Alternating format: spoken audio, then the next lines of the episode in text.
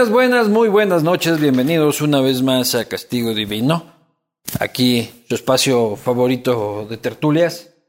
Eh, agradecer sin duda a las marcas e instituciones que permiten que esto suceda. Para empezar, Uribe Schwarzkopf con su proyecto Aurora, que está listo para la entrega ahí en la Ruta Viva. Usted viene de Cuenca, va a pasar por al lado del proyecto Aurora y se puede quedar a vivir ahí si quiere. Tan bonito como Cuenca es. Eh, muchísimas gracias a SEM Group y su Media Lab, es el Silicon Valley de Ordesa. Ponte pilas, no estés ahí camellando como la paloma robando wifi en cafeterías de medio pelo. Anda al SEM Group, al Media Lab en Ordesa y trabaja como un pro. Banco Guayaquil, muchísimas gracias también. Aceite Rica Palma. Fría tu emprendedor fracasado con aceite Rica Palma y luego te pegas unos ricos patacones. Cuscuy, que es el emprendimiento de mi mujer. Hoy día que vamos a hablar con un experto, vamos a pedirle tips también. Este, aquí está abajo las redes sociales. Usted sígale, pídale mientras Cuscuy sea feliz. Yo soy feliz, aproveche y aporte con la paz espiritual de Luchito Vivanco.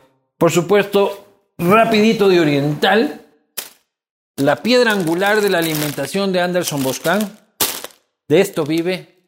De esto es lo único de lo que se alimenta. Este es el rapidito sabor a res. Una maravilla, su paquete de 5. Así que ya sabe, su rapidito. El viejo Parra. Mi buen amigo viejo Parra. Nunca falla. Y 593 100% Moslaca como nuestro invitado de hoy. Y ahora es segundo cuencano seguido. Que, qué lindo era el castigo Moslaca, hermano. Desde ahí sí, pucha, qué lindo pasaba. Creo que volvía hecho pedazos, madre. Pero lindo pasaba. Ojalá que alguna vez podamos reactivarlo. Porque precisamente estamos hoy con este, un cuencano de corazón, eh, quien ha destacado en los últimos años, no solo por su trabajo como abogado, sino también por este, la experticia en emprendimientos, en empresa, y cómo ha llevado esa comunicación y ese conocimiento de manera muy eficiente hacia el mundo digital. Me refiero, por supuesto, a Nicolás. Muchas gracias. ¿Qué dice Luis Eduardo? ¿Cómo vas? Primera vez que me presentan tan serio. Normalmente bestia, dicen, no, es el que habla huevadas en YouTube, Claro, pero está- pues, loco. tu presentación le va a gustar mucho más a mi mami. Claro, claro, ahí le puedes cortar para, para los de negocios y decir, mira cómo, mira quién soy. Sí, sí, sí. Aquí tienes tu hielito. Ah, barra libre. Sí, cuando, con esto del COVID no puedes estarte manoseando los hielos, Está bien. ni nada más. Buenazo. Sí me cuestionaba yo, ¿será que salimos chumados hoy día? Chuta. Por eso vine en taxi. Ah, no, vine caminando. Estaba cerquita del Airbnb. No Claro. sé cómo va la movida. ¿Cómo Te iba a traer un regalito, pero una de las cosas que uno aprende en redes y toda la movida es ser súper respetuoso de las marcas. No voy a decir cuál es mi marca, pero hoy ya tomamos la tuya. Viejo que creo que es una cosa interesante. Salud. Viejo perro, saluda. ¿Cómo estás, hermano? Muy bien. Disfrutando Quito. Comí un rico bowl de arroz integral con pavadas y pollo con piña en Go Green acá en, en el CCI. No que no ibas a meter marca, puta. Empieza, toma tu marca, loco. Es que es pauta no pagada, güey. Pero pilas, esos mijines de Go Green. Meta plata aquí para la promoción como rapidito. Acá tengo el rapidito. Acá al lado. Acá. Eh, bien, o sea, disfrutando. Eh, me gusta siempre venir a Quito. Muy honrado que me hayan invitado. El rato Un que placer, Daniel lo dijo. Oye, Nicolás, estamos pensando en hacer un castillo. Dije, hijo de puta. Esta huevada ya va en serio. Eh, y para mí este es como uno de esos puntos en donde ya no es solo hablar huevadas en redes sociales o en TikTok, sino que ya está un poquito más serio. Entonces, Hablar, siempre hue- honrado. hablar huevadas profesionalmente, dices. Eh, una vez que grabamos con Walter Betancourt de Pintula, que él me decía, eh, usted tiene una habilidad, habla huevadas, pero profundas. Yo le digo, oiga, eh, gracias, creo, pero, pero voy bien, bien. Oye, propositivo, siempre positivo en tus expresiones en redes sociales. No hay un rato en el que dices ya mucho positivismo, mucho teletubi, mucha huevada de que todo es bacán y tal. Cuando la vida también apesta de vez en cuando. Y de hecho, la vida, hay días que da pesta, hay días que también me levanto y digo, puta que ver, a la oficina. O que dices, puta, eh, hay, hay, golpes que, que, que, da la vida. Yo creo que el tema de la actitud positiva es como una línea de mantenerla, pero saber que hay altos y bajos. O sea, hay veces que eres falso positivo. Nunca no. mejor dicho, como prueba de PCR, como prueba de PCR bueno, chimba. Es que sí, sí me jugaron falso positivo, casi me fui a una fiesta una vez por esa huevada. Pero eh, trato de ser súper auténtico. Normalmente cuando me ves que no he publicado nada, ahí, por ejemplo, ayer tuve una tarde relax, de trabajo, de esas huevas, hijo de puta, que no tienes nada bueno que hablar, nada bueno que mostrar. Trato de no sacarlo, porque según yo, a nadie le importa si estoy mal. O sea, claro. y no es algo que quiero comunicar. Eh, Pero, ¿qué es lo que te cabrea en la vida? ¿Qué te cabrea? Si huevas que te sacan de casilla. es cuando, cuando quiero pagar algo y me dice con tarjeta le cobran el 6% más. Yo iba a meter una pauta, pero voy a controlarme con las pautas. que justo estaba jodiendo ahorita en Twitter. ¿Qué eh, emputa eso? Sí, sí, sí. A ver, es una de las cosas que me emputa. Eh, la viveza criolla es algo que también me encanta la creatividad criolla. Que creo que es algo que descubrí a mi, a lo, hace un par de años que los ecuatorianos somos profundamente hábiles para hablar huevadas. El problema es que lo hacemos sin fines de lucro. Claro. El rato que pones a hablar huevadas en un plan de negocio, lo metes en, en fibra óptica y vendes al mundo, hay grandes oportunidades. Veles al Kike Huff, creo que es una revolución de las redes sociales, puta, que, que, que paga las facturas. Uh -huh. eh, o sea, no, no, no tengo algo en la mente que me cabrea, pero dentro de esto yo sí creo que hay un positivismo tóxico. Yo creo que tenemos que ser muy sensibles con nuestras emociones. Yo voy al psicólogo, es una cuestión que hasta hace un par de años yo creí, o sea, me ofendí cuando me dijeron tienes que ir al psicólogo. Porque cabrón, estás mamado, estoy perfecto, soy feliz, yo no estoy loco. Todos deberíamos ir a terapia. Sí, sí, sí. Y ya cuando vas, y a ver, y, a ver, siéndote muy franco, la primera vez que fui al psicólogo fue medio por moda. Que ah. dije, puta, todos los CEOs de, de Fortune 500 van a esta huevada. Ahí va su papá, hijo de puta, y estuve hora y media llorando como guagua con la psicóloga. De, según, puta, mi vida perfecta, todo me va bien. Hora y media llorando como guagua pero cosas que uno va aprendiendo. Y creo que uno de los mensajes en esto, hay que ser sinceros con sus emociones. Si estás mal, no trates de, fingir una sonrisa. El tema de la actitud positiva es una actitud ante la vida. Que si estás en un momento malo, reconoce tus emociones, pero sal adelante. ¿Y en qué redes te topas con esa barrera? Por ejemplo, yo digo en Twitter y siempre sales positivo y la gente no te dice, bueno, es que a mí me putean tanto en Twitter, que creo que es la naturaleza de todo mundo, pero ahí la gente no está positiva, ahí está la gente comida mierda. Sí. Eh, me acuerdo cuando, eh, cuando, habíamos grabado marcas que impactan hace un año ya, eh, que dijiste, hijo de puta, verás, este va a ser el capítulo en que más hate te caiga y que, hijo, vos tienes una cuestión en donde, ¿y qué es medido? 50% fans, like, puta, el piolín ese lanzando corazones y el otro 50% furibundo. yo afortunadamente manejo, a ver, primero, no tengo una exposición tan grande, lo cual hace que el hate sea mucho más controlado. Me manejo un 10-15% de hate. Llegué a un punto en donde sí les respondía y decía, hijo de puta, este man, le voy a cambiar su mentalidad porque le voy a, le voy a hacer con, puta. Con el, con, el, con el capítulo de la posta. A ver, eso con el capítulo de la posta. Ahí te como... pusiste a responder. No, en general, estaba en una época que contestaba mensajes, pero decía, yo con mis diálogos autocráticos, hijo de puta, les ponía preguntas, no les ofendía, nunca he sido malo. Pero hijo de puta, no ganas nada. Y más Lo que pasa es que el capítulo de marcas que impactan de la posta en algún lado, pueden poner aquí el link.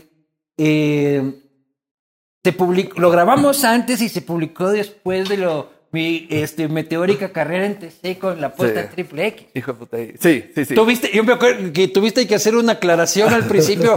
Esto fue grabado antes de que estos manes la caguen, sí, por si sí, acaso. Sí, sí. Eh, y fue parte, y que hijo de puta también fue. Y hasta hoy día, o sea, hoy día revisa, trato de revisar todos los comentarios, no respondo nada.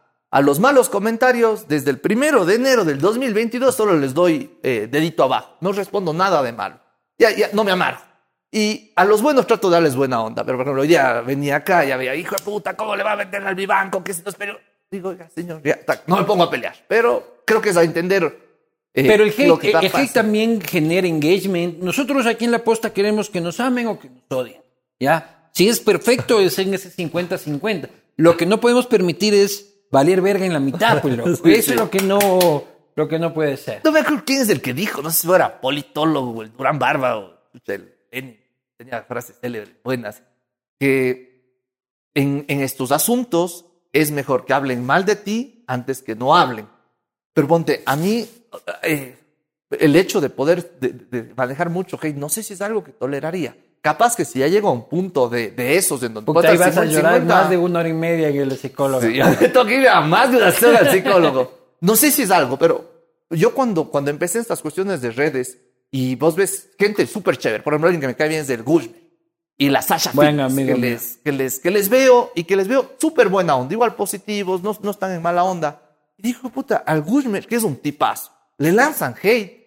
Digo yo que no soy tan buena gente. Puta, ¿qué, qué me dirán? Es que, pucha, primero, el Gushmer exista ya con eso tienes una buena 1-0 parte. abajo contra el Deportivo Cuenca. Claro, tienes una huevada segura de que por lo menos es garantizada una parte de hate y de ahí concejal social cristiano. Bueno, ahí sí la cagó. Pero, Claro, pero bueno, pues. Pero es buena gente. En, eh, en tele está con buenas cosas. Incluso ahora que salió esta cuestión Y de los la- mejores cangrejos que he probado en mi vida he probado en tu casa, Andrés. Pero ves, el man que es buena onda, todo es flores. Incluso antes de meterse a la política le lanzaban hate. Yo decía, chuta, o sea, que a mí me lancen hate. Me, me van a acribillar. Pero en realidad es, lánzate, no te ahueves. eh, Pero yo cuando entender- mando positividad en redes, en Twitter principalmente, igual valgo verga. Igual, o sea, yo puedo decir, qué bonito está el día, el sol amanecido brillante. Ese sol, hijo de puta, te lo paga Lazo. Eh, hijo de puta, este sol es falso, loco. Sí. güey. Cualquier huevada te putea la gente. Sí, a ver, creo que además hay que saber, los que se atreven a comentar son pocos. ¿Cuántos estarán pensando lo mismo? Igual con mis cuestiones. ¿Cuántos estarán diciendo, este cojudo puta viene con sus huevadas de, de vive el Ecuador, carajo, y pronuncian sus tragos, sus guatitas y tanta huevada? Morlaco borracho. Borraco, borracho. Eh, y, pero que no comentan. Que obviamente tiene su plus, que es el, el engage, el- más que el engagement, se viraliza. Sí. Pero no es algo que busco realmente. En realidad, yo, yo más que ser masivo, más que ser viral, digo, llegar a los que tengo que llegar. Y mi mensaje de fondo es que cambiemos el mate en torno a que tenemos un país del hijo de puta. Porque lastimosamente, entras a cualquier canal de televisión, a cualquier red social, todo es, se murió, les robaron, se murió, les robaron. Puta, dices, qué país de verga que vivimos. No puedo decir. Puedes decir verga que in- ilimitadamente. Eh, mi loco. mami me mandó un mensaje de mañana, no dirás nada a la sala. Voy a poner una velita y estaba más preocupado que yo. Pero. Solo tienes que enseñarle la intro mía. ahí. Sí, se acabó, mamá, el programa, se cortó el internet. Sí, sí. Eh, pero básicamente es decir, oye, sé cosas buenas. La comida está rica. Hablamos huevadas. Hijo de puta, eh, me pasó una vez, estaba yo, creo que en Panamá o en Cartagena, y se me acerca una man de República Dominicana y dice, vos eres de ecuatoriano. Vos eres de Cuenca incluso, me dijo. Yo, what? O sea, es, es rarísimo que en Cartagena una dominicana se te acerque. Le digo, ¿cómo sabes? Yo tuve un compañero en el máster que hablaba igual que vos, era borracho igual que vos y jodía igual que Digo, sí, sí, de, de ley era ecuatoriano. Es que cómo hablan ustedes, hermano, en Rusia te identifico perfectamente. Sí, y, y, y luego Y vas esa es una marca tuya, o sea, también, porque has cultivado mucho mantener el cantado. ¿Me explico? Sea, no has tratado de neutralizar el acento para llegar más o para, o para ser más neutro en general. Sí, y donde hablé esto hace dos semanas con la Caro Sánchez, que hicimos un programa con ella, que yo le admiro muchísimo a esa man. Y esa man sale en Masterchef hablando así, como, y, y sí, comió su motecito y rico. el- Casi mando la otra pauta. Estoy, co- estoy controlando, estoy Eres controlando. una máquina de pautas. sí, y a mí me dicen de pautas, güey. Ay, Con ustedes el verídico, pautas. de Sí, sí, y la varias pautas creo que aviso bien a decir, oye, vengo a trabajar en mi, en, mi, en, mi, en mi puesto. Pero, por ejemplo, ella decía, oye, a ver, si uno ve objetivamente, el Homo sapiens tiene 200 mil años de evolución. De esos 200 mil años de evolución, nunca, y, y que fuimos hace 14 mil millones de años, una huevada unicelular, no hay una regla que digas, esto es hablar bien, esto es hablar mal. La Real Academia de la Lengua ha puesto ciertas pautas que ya hay gente que lo toma. Pero en torno a los acentos, si tú ves el mexicano, ¿por qué dices, por qué un ecuatoriano que está viajando a México se sube a un avión y en duty free está, órale, güey, vamos por unas caguamas? A los quiteños sí nos... Por ejemplo, yo cuando viví en España, hablando como quiteño, me decían, tú eres de México. A mí también, sí, sí, a los cuencanos también. ¿Pero por qué? Porque ellos es, viva México, cabrones. Claro. En cambio nosotros, veía justo la entrevista con el doctor Ollarte el otro día, él decía, oye, yo estaba en, en, en Chile, el Bucarán hacía huevadas, de hueva. Y, y son cosas que nos ha pasado. Y si vemos nuestros 200 años ¿Alguna de- vez de- te has sentido avergonzado del Ecuador? Un par de veces. Sí, o sea, ponte lo que salió recién en Guayaquil, estas personas colgadas. Son esas cosas que dices, puta. Pero hay que ver que dentro de nuestros 200 años de historia, historia republicana, ¿qué es lo más hijo de puta que tenemos? El Jefferson, la Nancy, el Carapaz. La sea, Julio Jaramillo. Julio Jaramillo, el Antonio Valencia, El encebollado. el encebollado, el bolón, la guata, la fritada, cuencana. Pero no tenemos elementos de identidad de decir, hijo de tan", y creo que son cosas que hay que despertar eso y decir, hay que empezar a trabajar en eso. ¿Por dónde crees que tenemos que empezar? ¿Por gastronomía? A ver, yo, Yo creo que es, yo creo que la gastronomía ecuatoriana es la tercera mejor gastronomía de América Latina. Este, y creo que no se la explota como tal. Porque yo, para mí siempre la mexicana va a ser la primera, porque soy un adicto a ese, a- al ají, este, luego la peruana indudablemente, y de ahí viene la ecuatoriana, porque si vos comparas la ecuatoriana con la argentina, ¿qué es la argentina? Una parrilla muy rica y todo, lo demás, pero es una parrilla, ¿me cachas? Sí, En Chile ni siquiera sé cuál es tu plato, solo sé cuál es, solo sé que es la empanada chilena. Sí. En Brasil, feijoada y carnecita otra vez. La comida colombiana con mucho cariño para mis padres colombianos, así, así. Sí. La boliviana, ricas empanadas. Sí, ¿Ya? Y sabes, yo tuve un despertar en esto. Si vos dices eh, Brasil, feijoada caipiriña, Perú, pisco causa limeña, eh, a- eh, Colombia, aguardientico, bandeja país, Ecuador, ahí es donde empieza la bronca. El ¿Cuál uno es es la- cebollado, el otro tripamishki, el otro cuy. Y yo salgo a decir cuy, y el quiteño de Guayaquil me dice, "Ay, ¿cómo van a comer ratas en Cuenca? Eh, Entonces- Pero tú no puedes salir a vender al mundo el cuy, loco. A ver, hay Con que todo salir... o sea, yo, a mí no me gusta y con todo el respeto al que le guste el cuy, Sí. pero tú no puedes salir a la feria gastronómica de París con una rata empalada. Sí. Este, a Es que, es que justamente ese es el problema. Si tú haces una estrella, a un tres estrellas Michelin en París y te sirven el conejo con la cara del conejo viéndote a los ojos fijamente, si hijo de puta me estás comiendo. Claro. También dices, "Mm, ¿sabes qué? Soy vegetariano hoy día. Soy la cultura, vegetariano". Y por ejemplo, yo ya he hecho pruebas en Cuenca, le llevas al tres, tres estrellas. Ese sí es recomendado, vayan Claro. nomás. Eh, van al tres estrellas y dice, por favor, señor Ríos, eh, a, a la familia Ríos, el, el señor Ríos, el dueño, fallece. hace un par de Desmenúcenme el cuisito. No, no. Sin patas, sin cabeza, cuadrado. Me acuerdo, llevé a un amigo que era la Federación Jóvenes Empresarios de Argentina. Cogió la cascarita. Che, qué bárbaro. Ecuador debería exportar esto al mundo. ¿Por qué eso es tan pelotudo? Yo, hijo es que no sabemos vender bien. Pero que no, note, no solo somos malos vendedores hacia el exterior, nos metemos la pata entre Guayaquil, Cuenca, La Claro. ¿Cuál para, ti es, cuál para ti es el plato bandera del Ecuador? Creo que ahorita el encebollado. Desde Galápagos a Zamora y desde Cumbíos a El Oro, puta, vive el encebollado. como- yo soy de la liga, pero esta bebada es como el Barcelona, hermano. Donde vayas, hay uno, loco. Sí. Y creo que el Bolón y el Tigrillo están haciendo un muy buen trabajo. Claro. Eh, en el tema del ceviche, por ejemplo, es complicado porque los peruanos ya pusieron una bandera que llegaron primero a esa cuestión. Hay que ver cómo lo manejamos. pero es distinto, pero yo creo que nuestro ceviche manaba es Puta, le da mucho mejor. 60 a 1, 6. Claro, El auténtico 5-0, ¿te acuerdas y te duele? Así es el ceviche mandaba a eso. Pero hay que entrar en buena onda. O sea, lastimosamente tenemos aún las cuestiones de la guerra del CENEPA en una generación más a la mía. Para mí es medio... ¿te- ¿Todavía sí te afecta eso? Eres de los indignados en Twitter porque la Cancillería ponía el protocolo de Río de. Janeiro. Para mí, como yo soy esa generación que no la sufrió, porque yo tenía siete años cuando había el, el- de un paso atrás, entonces no, ni la calo bien. Entonces no es que tengo ese resentimiento. Entonces yo sí le veo al, al peruano como ñaño, pero hay cosas de la mente subconsciente de dos generaciones más que aún hay bronca. Pero Y si es que tú puedes regionalizar la gastronomía, o sea, la comida, ¿de qué provincia te parece la mejor? Manaví. Creo que, creo que deberíamos decir gracias Dios por haber puesto Manaví en el Ecuador. O sea, es, es, es una cosa de otro planeta. Y gracias Dios por poner Manta en Manaví, el mejor sitio, hijo de puta, en el que me voy a ir a vivir alguna vez en mi puta vida, porque es una maravilla de Sí, ciudad. Y es increíble. Y comes como los dioses. Pero son cuestiones que aún nos Manta falta, es creería. exportable a todo el mundo como destino. Sí, creo que es la nueva parte de Manta es una locura. ¿Qué son las cosas que creo que antes de salir a vender al mundo es que los ecuatorianos nos convenzcamos y generemos más turismo interno? A mí me pasa mucha, muchas veces, o sea, es más, siempre que viajo dicen, ay, qué lindo que es Cuenca. Y hay mucha gente que dice, conozco, pero gente que dice, no conozco Cuenca. Dices, Yo a "Pucha, mi esposa cuando la conocí de novia no conocía Cuenca. Yo la desasné en la morlaquía, loco. y No puedes andar por la vía si conoces Sí, Cuenca, sí, sí. loco, o sea... Y, a ver, y dentro de eso, creo que en Ecuador deberíamos organizarnos bien, que es una- un tema ya, son las huevas que me pasan por la cabeza y es parte de, de- de mis procesos creativos, que a veces salen, a veces no salen. Pero hay un concepto en marketing que es el trigger, el gatillo. ¿Cómo? ¿En qué te vas a, a- a especializar para que estés en el top of mind? Creo que deberíamos empezar a trabajar eso en el Ecuador. No vamos nunca a competir con, con París, con la ciudad del amor. Pero si hacemos dentro del turismo interno de los getaways de pareja, oiga, está casado y está casto de sus guaguas, déjeles con la suegra, vayas a Cuenca. Pues están enamorados y quieren una escapada, vayas a Cuenca. ¿Quieres relax? eh, váyase a Manta. Quiere joda, váyase a Montañita. Quiere historia, vaya a Quito. Quiere hijo de puta. Así como Nueva York, la ciudad de la libertad Sí, y las loco, oportunidades, pero, vaya a pero- pero Guayaquil. es que no, es que no aprovechamos. Yo, yo califico al Ecuador como la tierra de las eternas oportunidades perdidas. ¿Ya?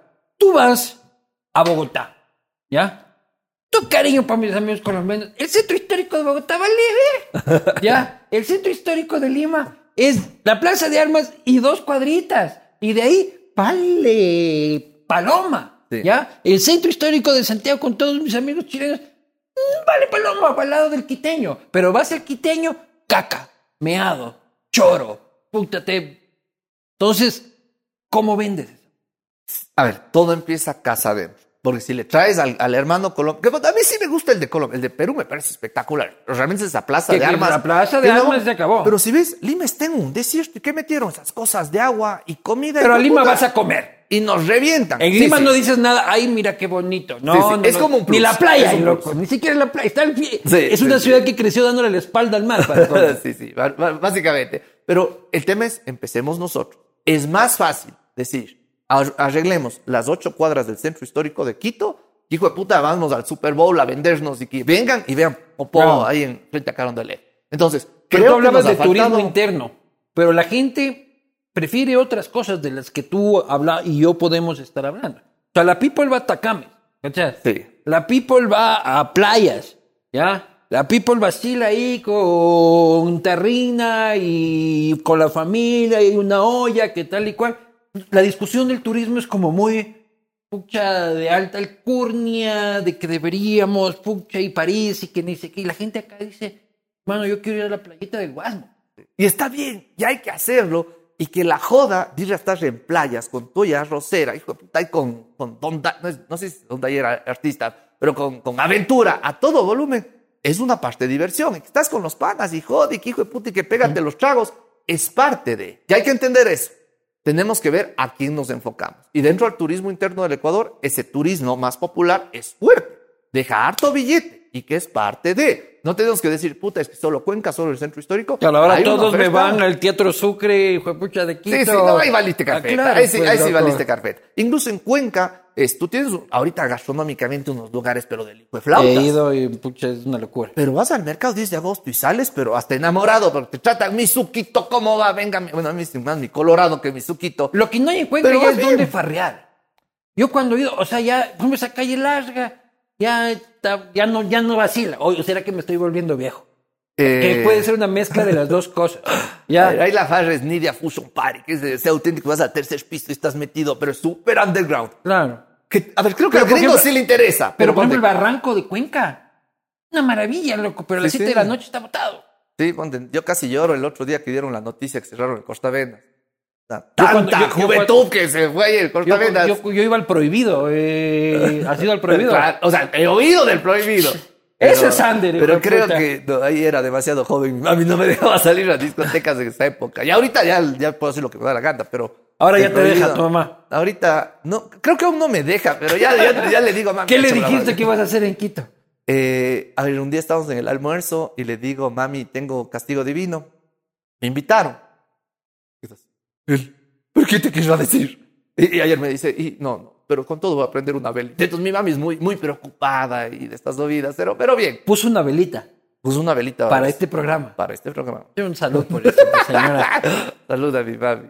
Señora, Digo que es curioso cómo las mamás, y que es la mamá latina, la mamá gallina, que ya es del hongo viejo de 30 años, que ya, ya, ya está, ya vive en otro lado. la. Pero es el cariño de mi mami que te pone la velita y que a la larga las mamás son Salud, los seres señora. humanos que Lo estamos tratando bien. estoy bien aún, mami. No estoy bien aún. Algo han sacado los temas polémicos. Pero, Oye, pero es parte del asunto. Marcas que impactan. Y voy, voy a ir y volver este, según cómo vaya la conversación. ¿Alguna vez has sido una marca que impacta y has dicho, vale? verga, qué pucha"?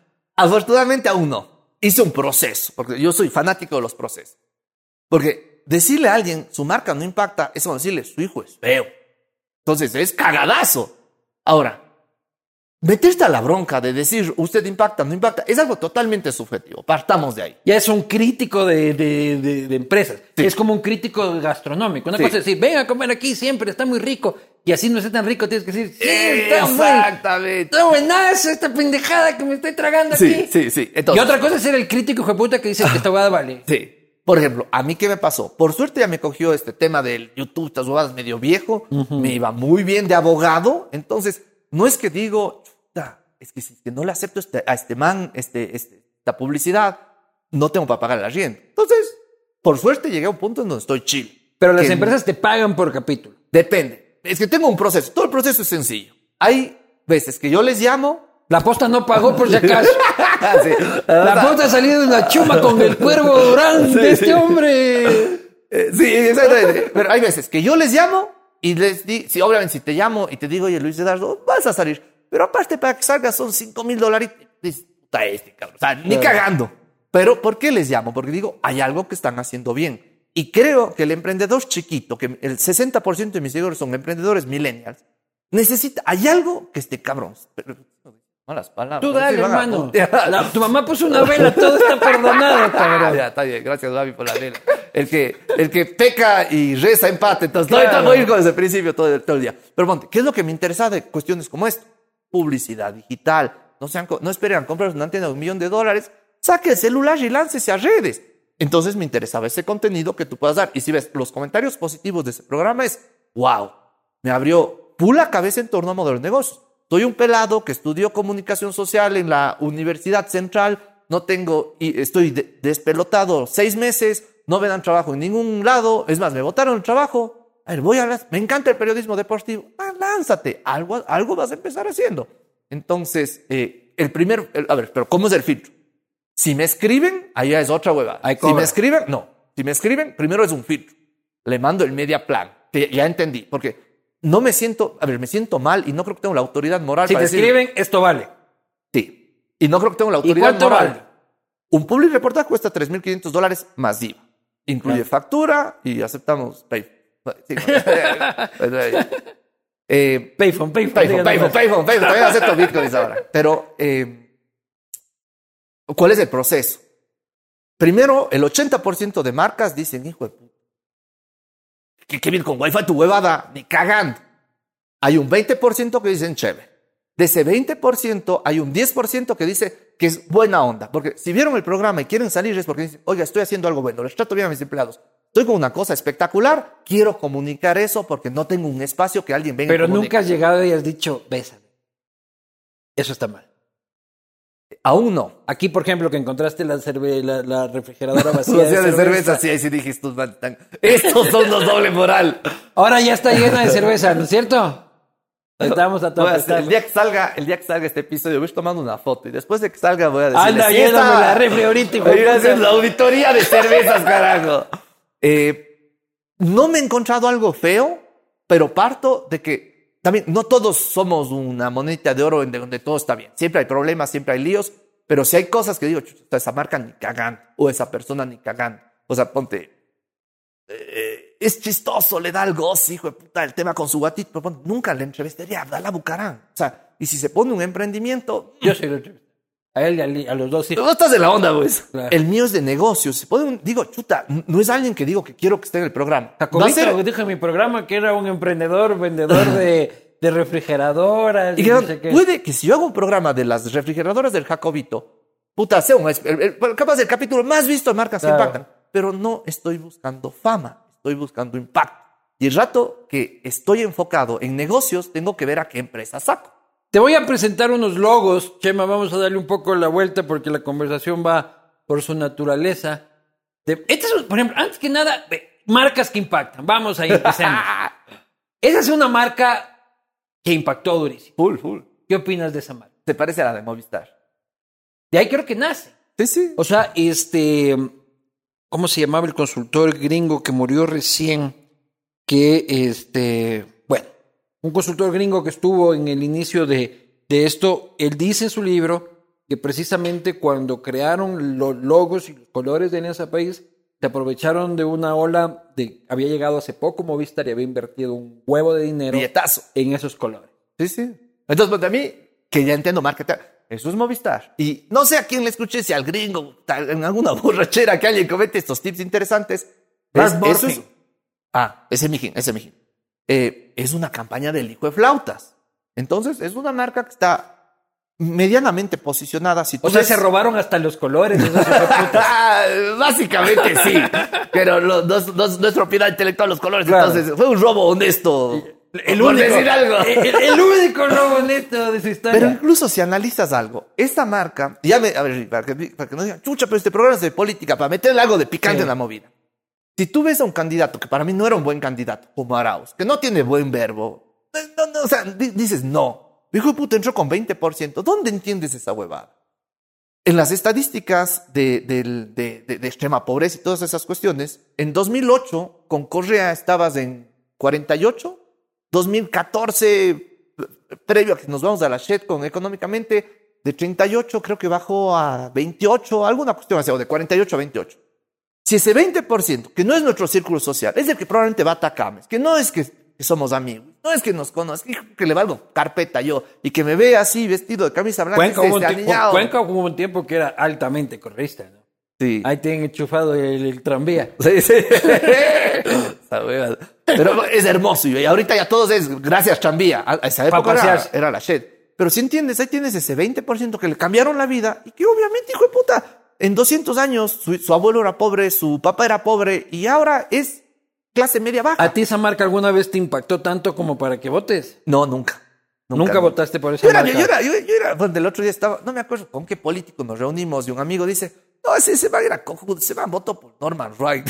Digo, hijo puta, es cierto que voté por Norman Wright. Porque llegó con su huevada las bicicletas. de los tres votos que tuvo. El uno era mío, el otro el de Sosa y el otro el del Miso. El otro de María Paula Sí, sí. se acabó. güey. sí. Eh, y, y me acuerdo que me impactó. Yo, yo era presidente de la universidad en el 2012 y les invitamos a todos. Llegó Lazo, el Luz, puta con ese Lucio le dimos al goce. Garota, llegó el Buena Norman. gente, Lucio, Buena gente. buena. Y ahora está José. Pri- Ponte. No, El- no, no, no sé si sea una marca que impacta a Lucio y su guayusa. Guayusti, loco. O sea, ¿dónde ves tú un expresidente de la República de un país? ¿Ya? Él mismo, aquí en la tienda de Quevedo, este, poniendo en percha su producto, loco. Chucha, no sé. Mientras otros están por ahí corriendo con millones ajenos, el man ahí poniendo su guayusti a mí me parece maravilloso. Eh, lo pensaré. Pero, Claro, te van a mandar a la mierda porque Sí, sí. Lucio, Lucio, que ni sé qué, pero, Pero, al final... por ejemplo, de- en Guayusas hay un producto que me encanta, estos mijines de Guaycana. La Guayusa ha sido una cosa de las Y uno dice, ah, Guayusa, o sea, no sé ni cómo esa huevada. El rato que le cala esta cosa y la historia ancestral que tiene y que estás así Ya, ya, ya, pero estamos hablando de cómo invitaste a los candidatos a la Ah, presidencia. esa. Eh, o, o sea, canchero. Cualquier algo- oportunidad para meter una pauta. ¿no? Sí, sí. Eh, saludos a mis amigos de Guaycana. Buena Guayusa. Eh, hablando de la movida esta de, del de Lucio, del Norman Wright. Anda haciéndole tin, tin, tin, tin para pasar una factura a marcas que impactan, sí. Claro, Se aceptan payphone para cualquier cosa. claro. Otro más, weón, pucha. Aquí vayan poniendo en, la- en el programa chilín, chilín, chilín, Sí, sí. pauta gratis. A ver, una de las cosas que. Y justo ya me pusieron un comentario. Nicolás, tienes que enseñarnos cómo acceder a mentores. Eh, puta, yo también quiero que el Nils Olsen o el Rock Sevilla pare bola o el Luis Eduardo me dé una mentoría puta, y que me enseñe alguna hueá. Puta, pero es que hay que aprender esta movida. Y yo, estas cosas que estoy desarrollando de cómo carajos haces para que el Rock Sevilla te dé una hora de tu, su tiempo, tiene la bola de huevas. Quieren hablar con youtubers una hora. Es una cuestión que estoy. que ahorita que tomo conciencia, probablemente en 2012 fueron mis primeras experiencias. ¿Cómo haces que Lazo, que Lucio, que el Norman te den chance y que vayan a una universidad en, en una ciudad que es del 5% del PIB, tiene 500 mil habitantes, que no es la más electoral, pero que te toca ir y que dentro de esa cosa te ir, te vayas a la universidad aniñada, que era la Universidad de la SUAY, hablar con 300 cojudos, o sea, que no es ni meeting político, o sea, no. Pero ahí es como empiezas a vender la cosa y dices, oiga, estamos con proyecto, ta, ta, ta. Siempre ves contactos. No me acuerdo si por ahí salía con el, con el Guillermo Lazo, la luz Cuesta, con el Lucio, nos, creo que era Fernando Aguirre, que era que estaba en Cuenca, y que medio ya le conoces y dice, oiga, mi tío dice que es amigo suyo, acolita, que está este oficio, avisará, y seguimiento, ta, ta, ta. Y ahí le estuvimos a la mayoría. El único que me faltó fue el Alvarito. Siguiente marca que impacta. Don Nasa. Big Money. Este impactó negativamente y mal. Pero no sabía que ya tenía logo y diseño no Claro, no tiene página y todo, loco. ¡Ah, tenía página! Claro, tiene página. Puedes solicitar el reembolso de tu, de tu inversión y todo el asunto. Eh, pero Monte, esta es una empresa en donde, entendiendo el si- sistema piramidal, vos puedes hacer hasta plata con estas movidas. El problema es que tienes que salirte a un momento exacto para que no se te caiga la pirámide. ¿Cómo todo. identificas una pirámide?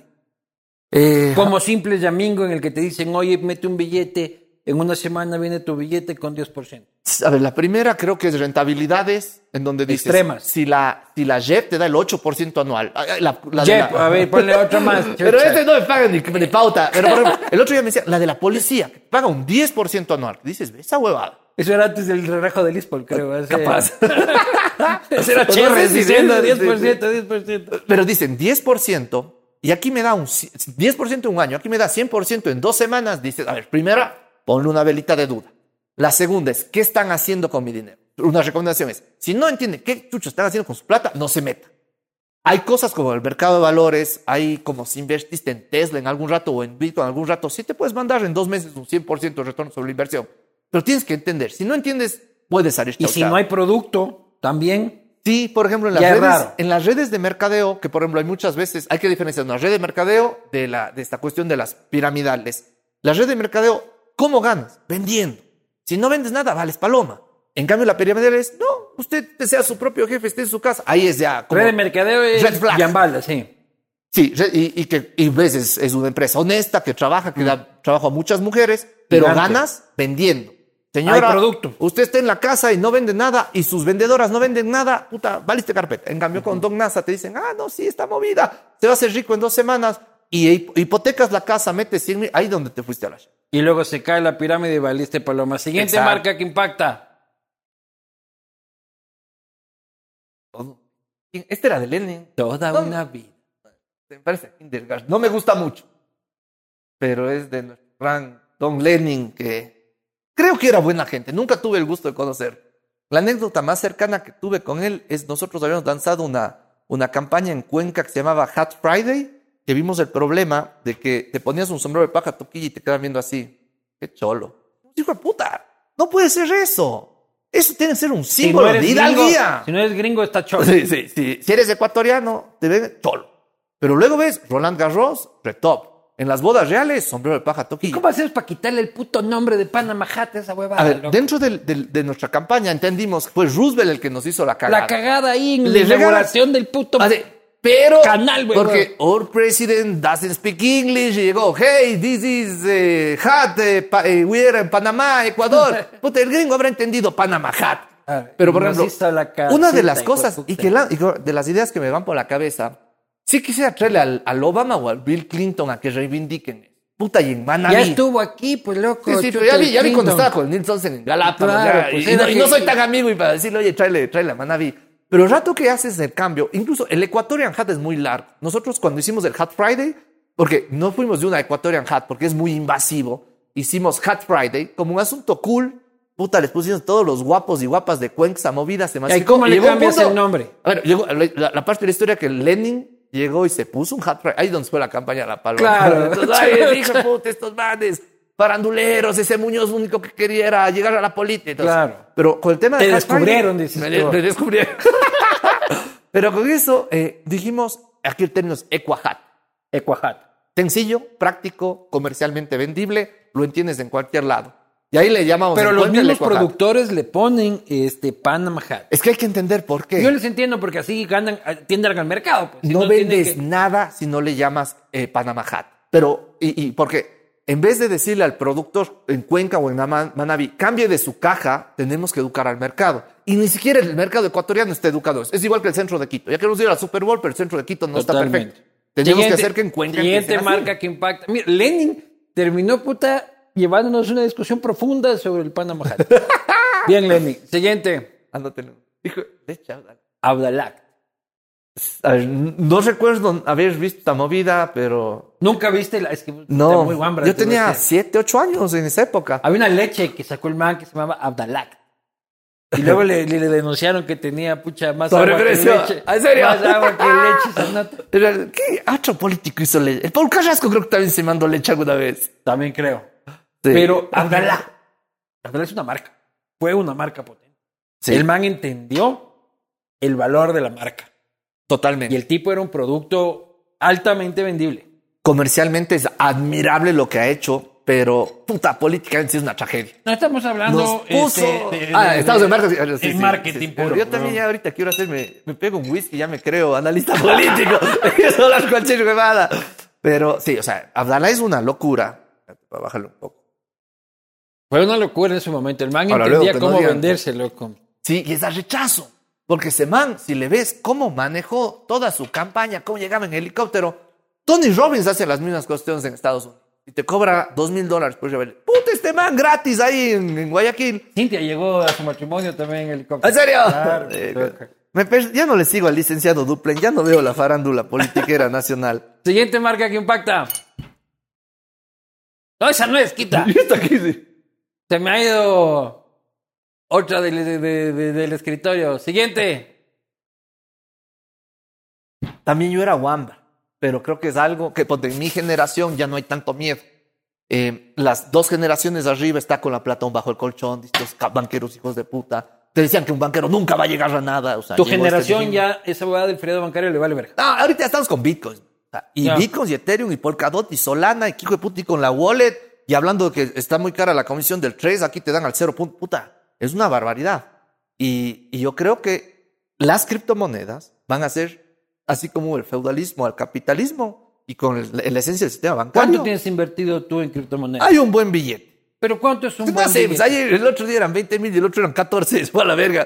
No sé Pero, exactamente eso- cuánto pero era. es entre 20 lucas.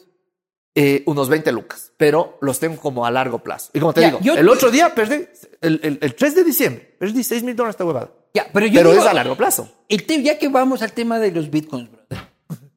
¿Vos tienes bitcoins? No, pues lo estoy hablando, loco, pero es que yo en eso sí peco de, de viejito.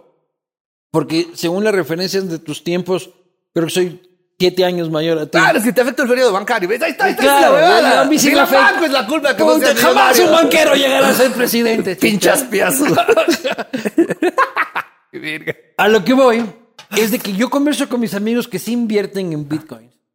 Y siempre soy como el bicho raro, el viejo asqueroso, que dice, "Mm, pasan horas explicándome lo va a decir.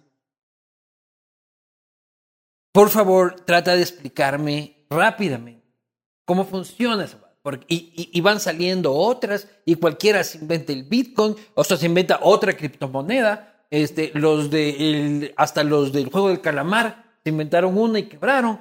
Pero yo no entiendo cómo tú coges y metes tus 20 mil dólares, ¿ya? En Bitcoin. Y tus Bitcoins van ahí y se deprecian o se aprecian y todo el asunto.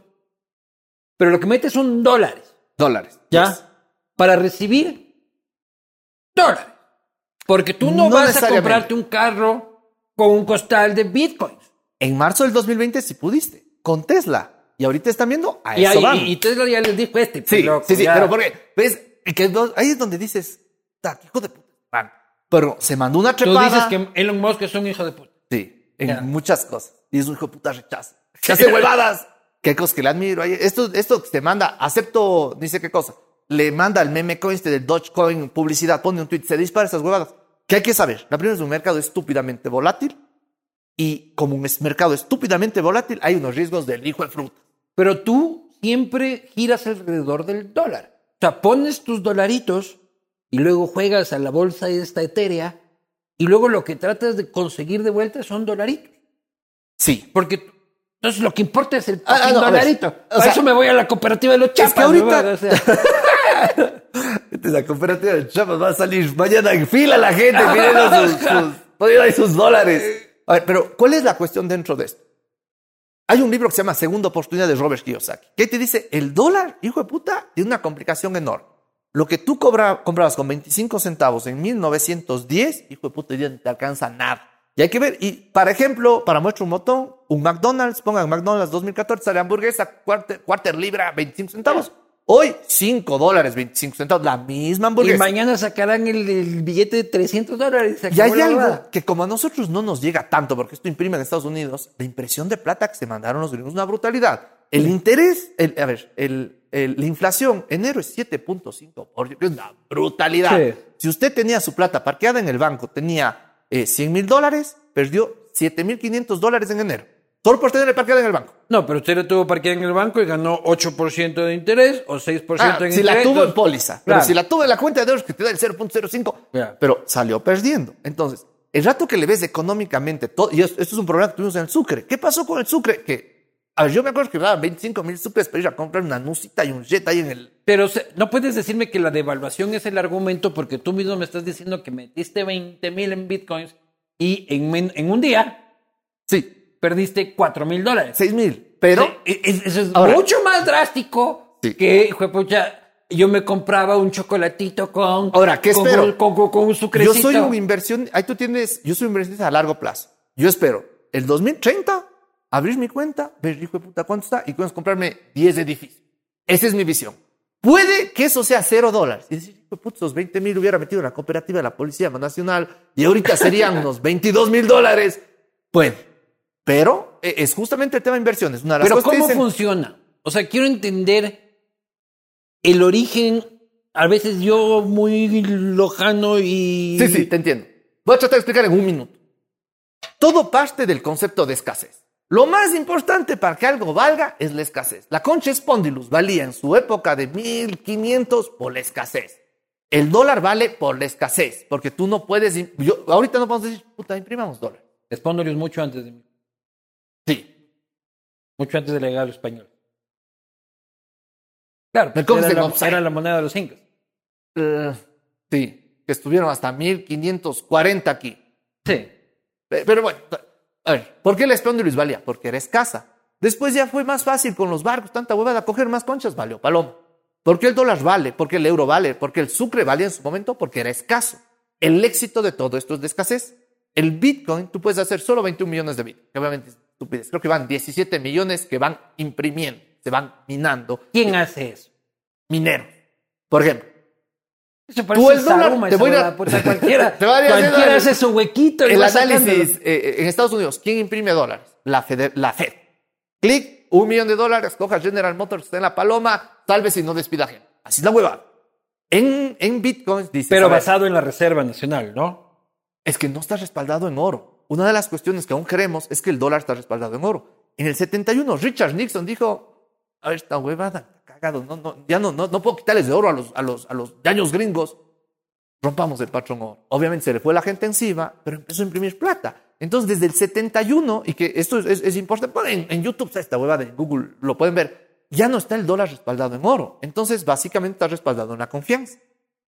Y imprimes, mandas a imprimir, se manda. ¿Cómo se imprime el Bitcoin? En donde decir, yo te quiero pasar a vos 0.0001 Bitcoin. Ahorita para, para- te va a pagar ahí el, el Rica Palma para ir a hacer unas patacoins. Patacoins es la, la cripto ecuatoriana. Va a hacer unos patacoins en, en- en el hotel. Esa transacción se genera un nuevo bloque, y el- eh, que es como el- una hoja de Word en donde dice, Nicolás le vendió a Luis Eduardo un Ya, pero ¿de 00.1. dónde, sacó, ¿de dónde sacó Nicolás? Igual, ahí desde la primera. Todo esto se va generando. ¿Dónde, dónde se origina esta? En el 2008, un se llama Satoshi Nakamoto, que nadie sabe qué es. Es así como... ¿Puta, ¿Quién es un personaje en el Ecuador que dices que todos conocen, pero no sabes si existe? A ponerte un ejemplo en la vida política, así, co- no sé, así como Osvaldo Hurtado. está en la huevada, pero no, no está en la huevada. Y te digo porque yo había un tuit de alguna cosa que le acusaba. Pobre, pobre mijin. Pero digamos que el, que el Satoshi es como el Osvaldo Hurtado. Puede que tenga su influencia, mueve las huevadas, pero no, no, no sabes qué exactamente qué hace. ¿De dónde Este sacó el Satoshi- man el primer Bitcoin? este Satoshi hace un código y dice, esta movida, este código va a hacer que se reproduzcan 21 millones de bitcoins y el rato que se reproducen los 21, muere. Ahora, ¿cómo hago que sea escaso? ¿Cómo hago que no sea hackeable? Voy a ir haciendo esta tecnología que se llama cadena de bloques o blockchain, que es como un Word. En el Word tengo anotado, Nico le da 0.001 bitcoins a Luis Eduardo y tengo que cerrar ese bloque. El rato que quedó cerrado ese bloque, hijo de puta, nadie puede cambiar. Si es que de aquí en 10 años queremos ver, oye, el Nicolás alguna vez habrá tenido tratos con Luis, Eduardo, el Nicolás le estará pagando a Luis Eduardo para salir estas huevadas y para que salgan sus más seguidores en TikTok y para abrir su OnlyFans. Vas a este, a esta hoja de Word y dices, puta, y yo digo, puta, me huevo que digan, yo me abrí OnlyFans gracias a esta huevada. Digo, quiero cambiar. No puedes, porque ya está bloqueado. Y ese bloque hace que el rato que estén 21 están bloqueados. Entonces es como el oro. Vos no puedes sacar oro. Bueno, tal vez sí puedes sacarte el oro de los celulares. Postarlo como una brillante idea que salió por ahí. Que, que hay Pero como. es un recurso finito. la escasez, todo es la escasez. El rato que tú tienes algo escaso y que alguien más quiere, desde el 2008 hasta el 2021, hijo de puta, cuestión, cuestión valor de 0,0001 dólares a 44 mil dólares que costaba hoy día de mañana. Tú dices, está bueno.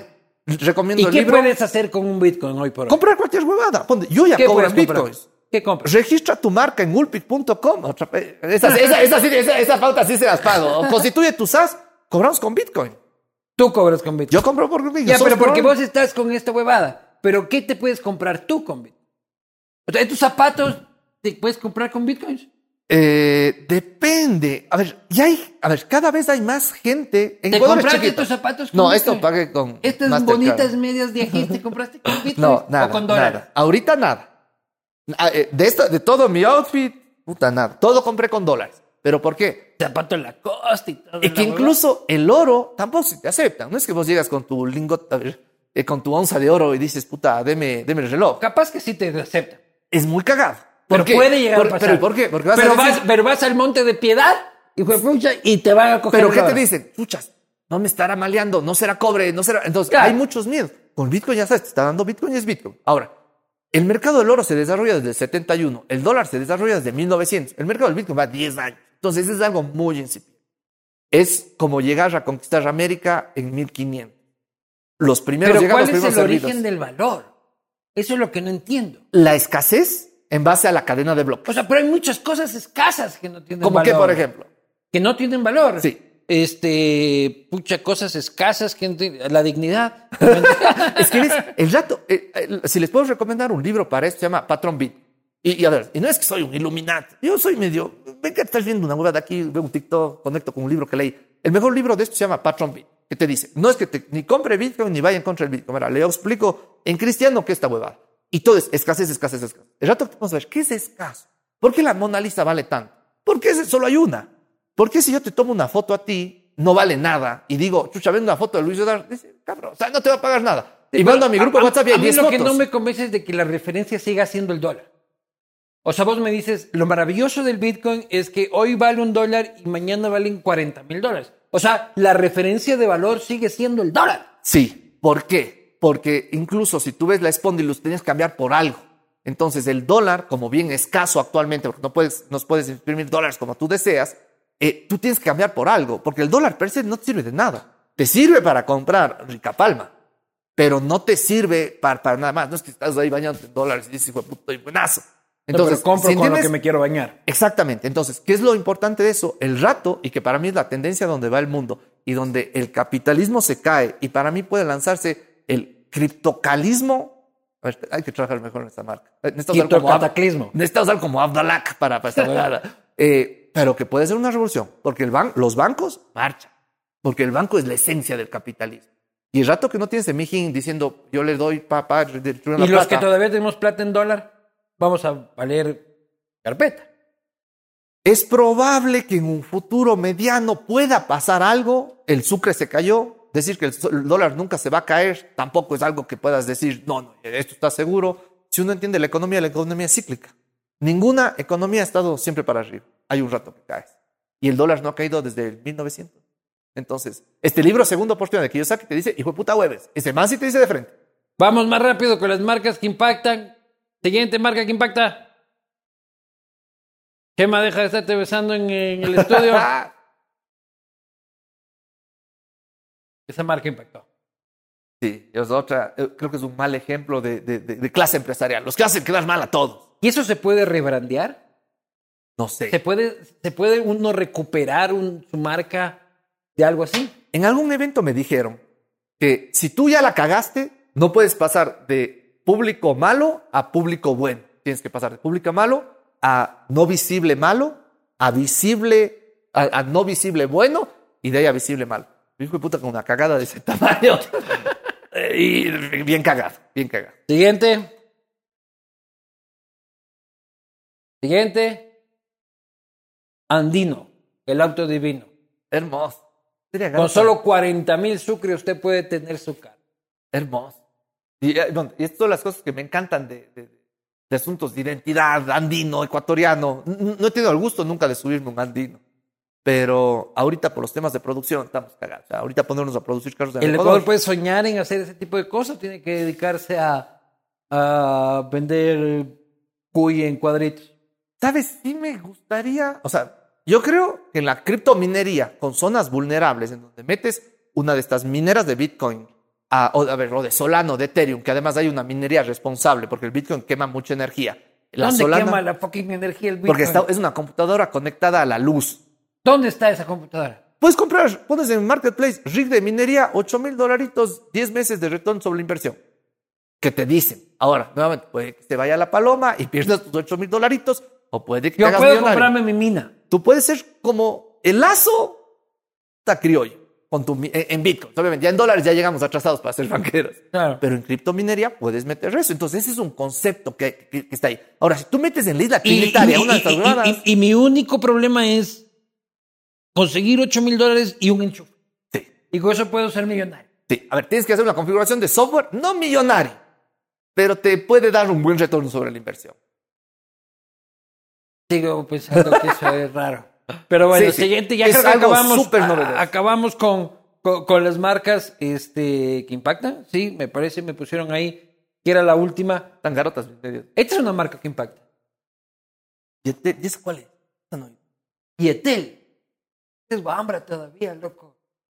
¿Vos no te acuerdas? Antes había, antes de que haya haya... Belsau eh, llegué yo. be- Puta, antes de Belsau, este, esta era la única forma de comunicarse.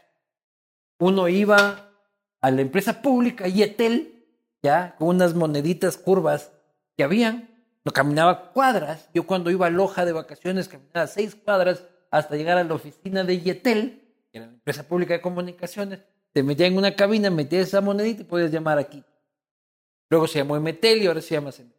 ¿Y dónde chucha sacas una camiseta de esas? Ahí por ahí venden, pues, loco, la gente que ¿En somos- serio?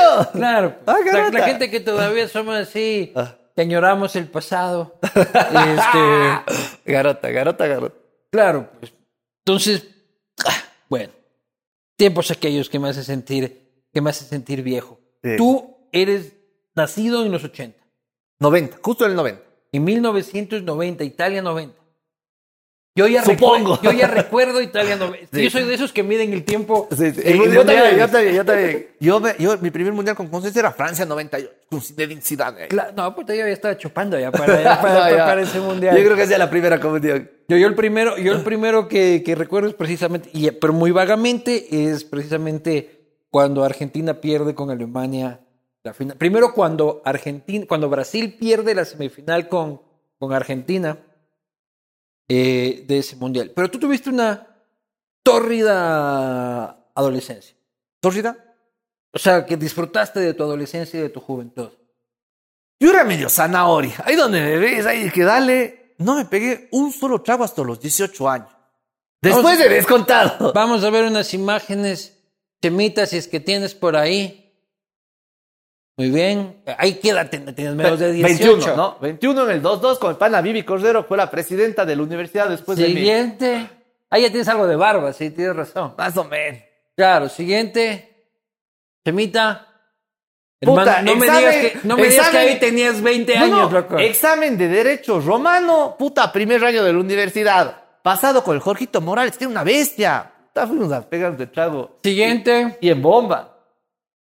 Hijo de puta, no me digas que es... Primer paseo de ciencias jurídicas de la Universidad de la SUAY. Instauramos el embudo como requisito obligatorio para graduarse de abogado. Muy bien, siguiente. Aquí tú estás extrayendo... Pone la siguiente. Sí, esto es vandalismo público. Esto es vandalismo Sí, pero público, si ven, el que está robando es él. Pero, tú, pero tú estás luciendo el cuerpo del delito. o sea, no estaba tan sensual para decir el cuerpo del delito al viejín, pero eh, es mi pana nativo, que, que era en la ciudad de la Puerta del Sol, que no había mejor chiste, hijo de puta, que era robar- robarse un lechero. Y, y, y además, que uno es un delincuente, aparte, nefasto, porque te robas el lechero de, de- de la tía del man al lado. Entonces, era una tragedia. Pero, Siguiente. pero es parte de la vida.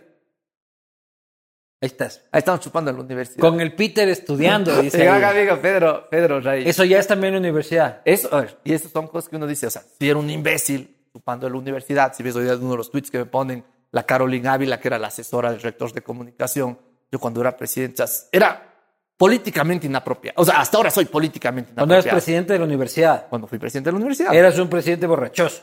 puta, era el rey de la fiesta. No solo borrachos, era el rey de la hueva. Hasta ahora me encanta. Pero me encanta, me encanta la fiesta, sí. Me encanta la, la conversación sincera que puedes tener con alguien. O sea, eso era eh, algún festejo del, prof- del profesor típico. Papel de clase, llevas un brazo gitano de Montevideo. Ahí está bien, le pasas la pauta. Con una botella de trago y que estás ahí, tata. Pero son cosas que ahorita probablemente no sean tan bien vistas. Pero en, Ahora 2000 ya nada pero en bien 2010 visto, era súper trendy ahí. Claro, Dale pues, goce en la, en la En mi época, y ser el chumado de la fiesta era cool. Claro. Ahora es como que chucha. Pero bueno, yo hasta los 2018, la primera vez que probé el trago fue cuando gané la presidencia del colegio, en donde era, puta cabrón, ganaste la, eres el presidente del colegio, tómate uno. Me acuerdo de un, un zumi chiquito eh, y, que y obviamente no tomaba y, sabe a... ¿Cuál fue tu primera chuma? Chuma, chuma. Mi primera chuma fue en la gira a Punta Cana. Ya, ya de graduado Ya de- del colegio, De, de la, la de gira del colegio. Y que obviamente el auténtico ojo no sabe chupar, que dale, que hijo de puta. A las dos horas botado ahí como banguera en, en el resort, en el Barceló de Punta Cana. Pero, pero bueno, me, me encantan los viajes. Inclusive los, los comentarios en Twitter hoy día todos, hable de su viaje a Cali, hable de su viaje a Bolivia, hable de su viaje a Machala.